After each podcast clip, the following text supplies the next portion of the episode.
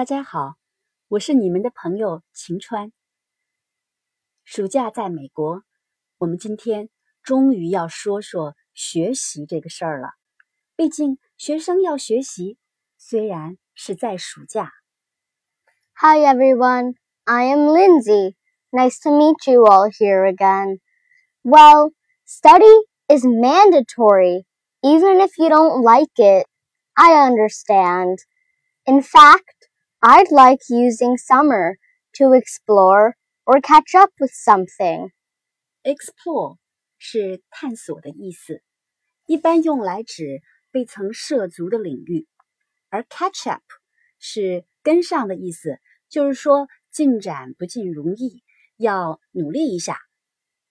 I prepared a long list of my reading materials before school was over. There are so many good books that I always feel I don't have enough time to read.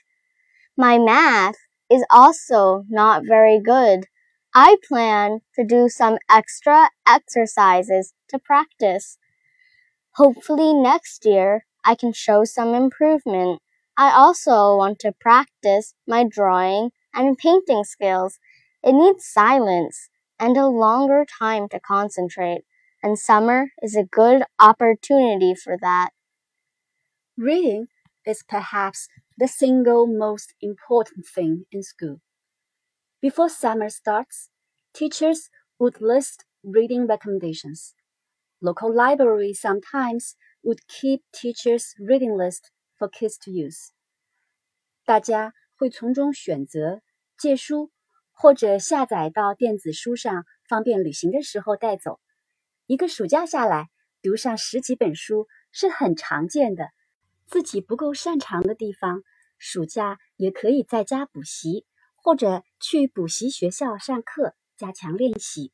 有些兴趣爱好，上学时间来不及安排尝试，也可以在暑假学起来。Our school district provides a summer school. I know many of my friends signed up for the summer school programs.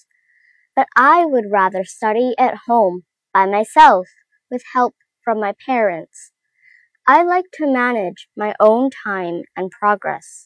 是的，暑假学校是公立学校提供的补习场所，其他还有各种门类的加强班，父母可以付费选择。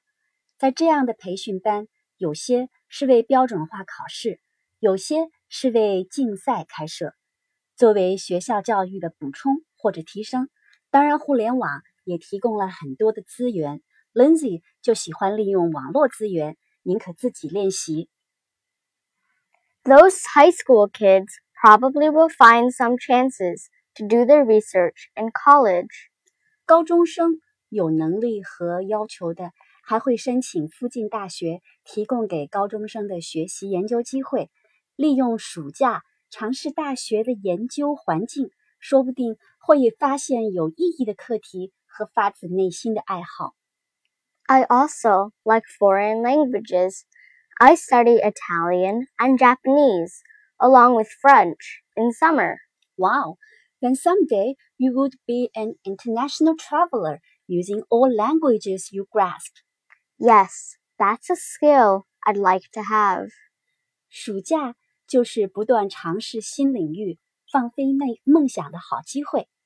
难怪新学期到来的时候，常常孩子们会仿佛焕然一新，个子高了，眼界开了，知识也丰富了。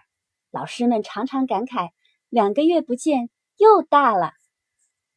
好的，这期节目我们说学习就说到这里，愿大家有一个愉快的暑假。